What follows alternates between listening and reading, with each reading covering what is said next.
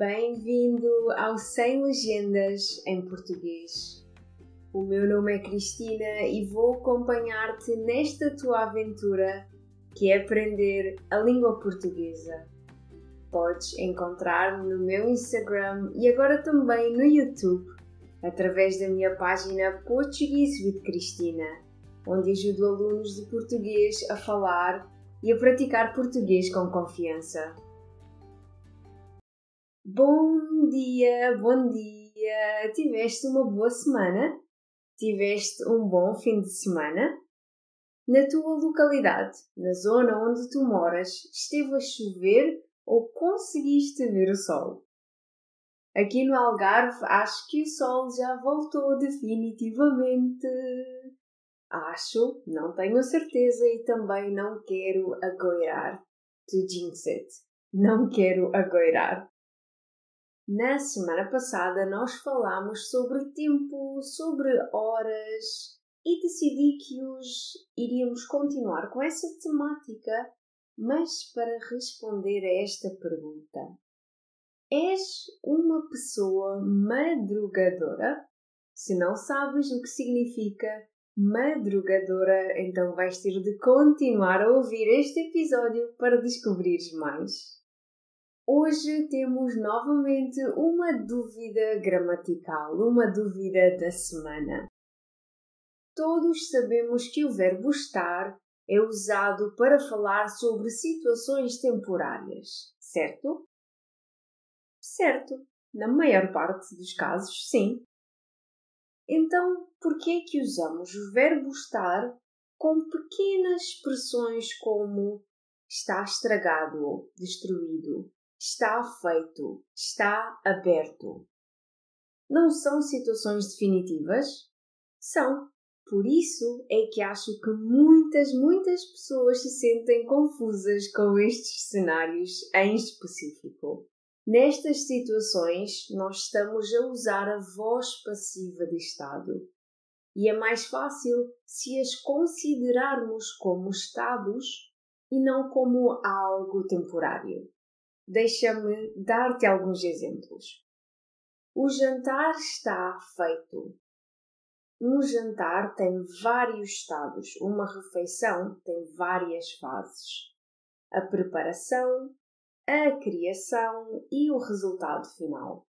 É um processo e cada fase é um estado. Espero que esteja a fazer sentido.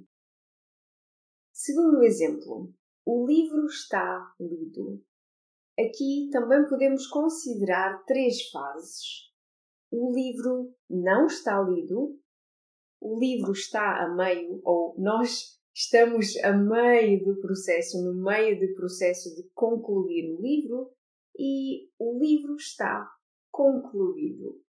Ambos os cenários que eu te dei, o exemplo do jantar e o exemplo do livro, Estamos a usar a voz passiva de estado. Nós estamos a descrever o estado que nós estamos a observar naquele momento e com esta voz passiva de estado nós vamos usar o verbo estar porque faz parte da estrutura gramatical e não por ser uma situação temporária. Espero que esta breve explicação te tenha ajudado. Vamos começar o tema principal com três perguntas. Podes encontrar as respostas destas perguntas na transcrição deste episódio em portuguesewithcristina.com podcast. Vamos lá.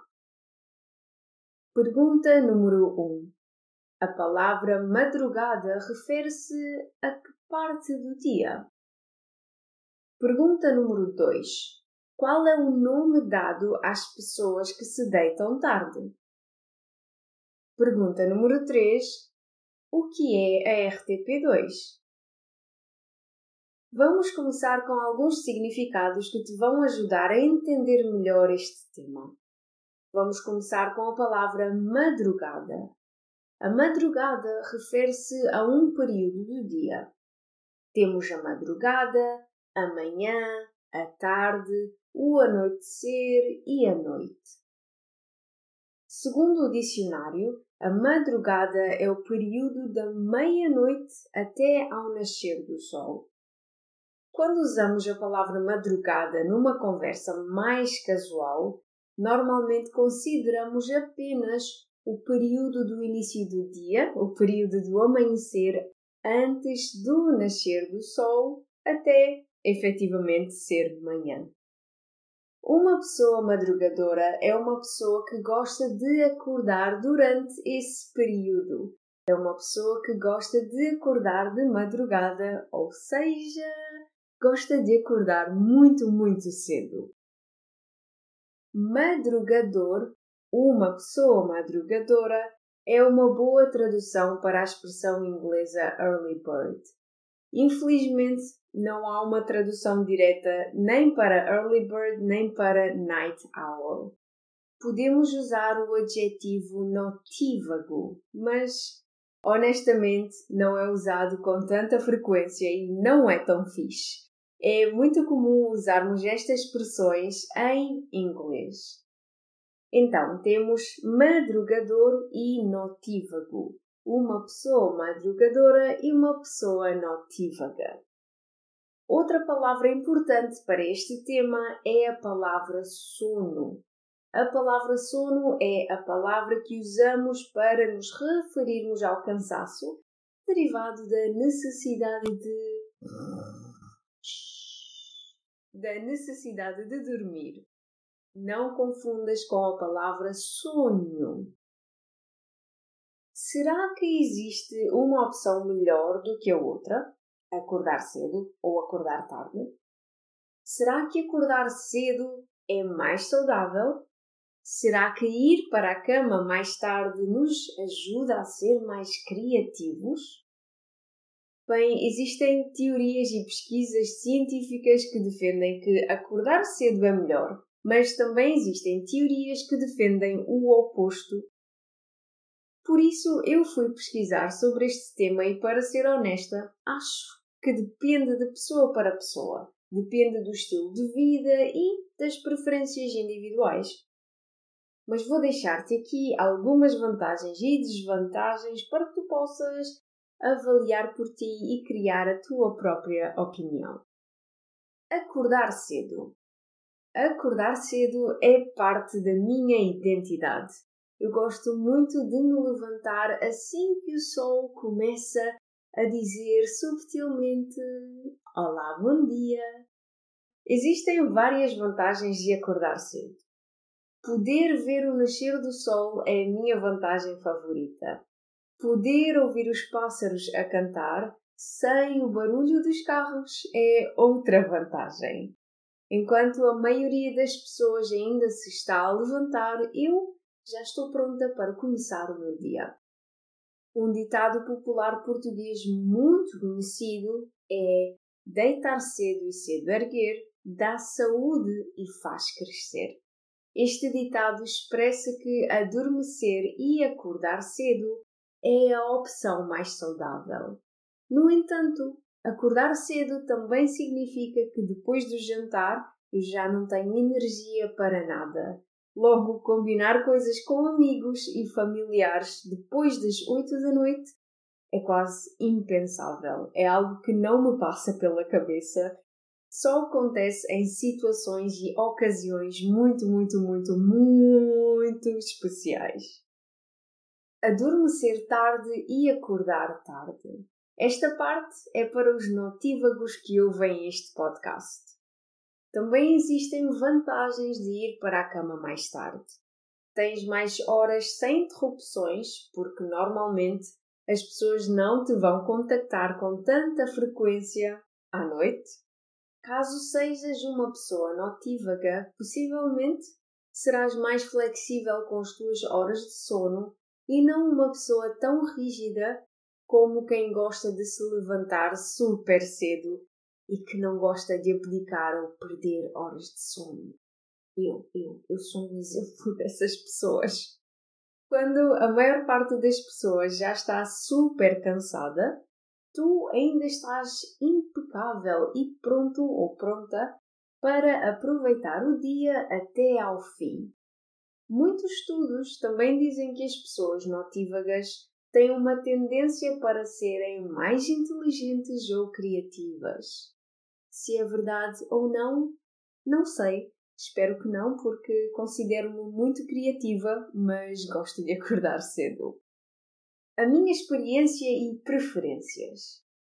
Tal como a maioria das crianças, a Cristina, com 6 anos de idade, adorava acordar cedo, especialmente durante o fim de semana para poder ver bonecos animados na RTP2. A RTP2 era o canal de televisão português que, durante as manhãs, só transmitia bonecos. Eu não tinha televisão por cabo, televisão com vários canais. Então, este era o meu canal favorito. Quando ia para a casa do meu primo nas férias de verão, ainda acordava mais cedo porque ele tinha televisão por cabo Logo, ele tinha os canais de televisão que todas as crianças queriam ter: Disney Channel, Cartoon Network, Canal Panda, canais que passavam bonecos ou programas para crianças o dia inteiro. Era uma maravilha. Bem, acho que me perdi aqui um pouco. Vamos retroceder e voltar ao tema principal. Quando cheguei à fase da adolescência, tive um pequeno período onde me deitava tarde. Não muito tarde, como vais perceber, o meu relógio interno é muito certo. Para mim, tarde era onze e meia, meia-noite. Era no passado e continua a ser tarde. Onze e meia para mim significa que no dia seguinte já vou estar super cansada. Quando fui para a universidade, o meu sono andava muito desregulado. Não descansava nada bem. Algumas noites deitava-me às 10 da noite. Noutras noites, quando ia sair com os meus colegas da universidade, deitava-me às 3 da manhã. Não reconheço a Cristina que se deitava às 3 da manhã. Agora estou na fase mais equilibrada e estável da minha vida. Todos os dias vou para a cama entre as 10 e as 10 e meia e acordo entre as 6 e as 6 e meia da manhã. Esta é a minha rotina ideal por agora. Como a Penny acordava muito cedo quando era uma cadelinha bebê, habituei-me a acordar super cedo para a ir passear e agora não quero mais nada. Adoro madrugar, adoro acordar cedo e ouvir muitos passarinhos a cantar e pouquíssimos carros a perturbar a minha manhã. Estarias disposto a experimentar uma rotina diferente? Eu acho que um dia gostaria de experimentar, talvez por uma semana, possivelmente no verão para fugir ao calor do dia. Não gosto de rejeitar uma ideia só porque sim. Acho que experimentar coisas novas nunca fez mal a ninguém. No entanto, independentemente de acordar cedo ou tarde, todos os dias às nove da noite eu já estou cheia de sono. Por isso, não sei como seria essa experiência. Acho que precisaria de duas semanas para que o meu corpo se adaptasse. Eu acho que todos temos fases das nossas vidas onde faz sentido acordar mais cedo ou mais tarde e cada um tem de analisar as suas preferências, rotinas pessoais e familiares, horários de trabalho, etc. Desde que estejas feliz com a tua rotina, eu acho que não há problema nenhum seres uma pessoa madrugadora ou notívaga. Escolhe a opção que te faz mais feliz. Hoje falamos sobre as vantagens e desvantagens de acordar cedo e tarde. Falei-te das minhas experiências e das minhas preferências. Já sabes, se precisares de ajuda para corrigir as tuas respostas ou se quiseres ler a transcrição do episódio, podes visitar a minha página portuguesuitecristina.com podcast. Por hoje é tudo. Espero que tenhas gostado deste episódio. Espero que tenhas uma ótima semana cheia de alegria até o próximo episódio. Tchau!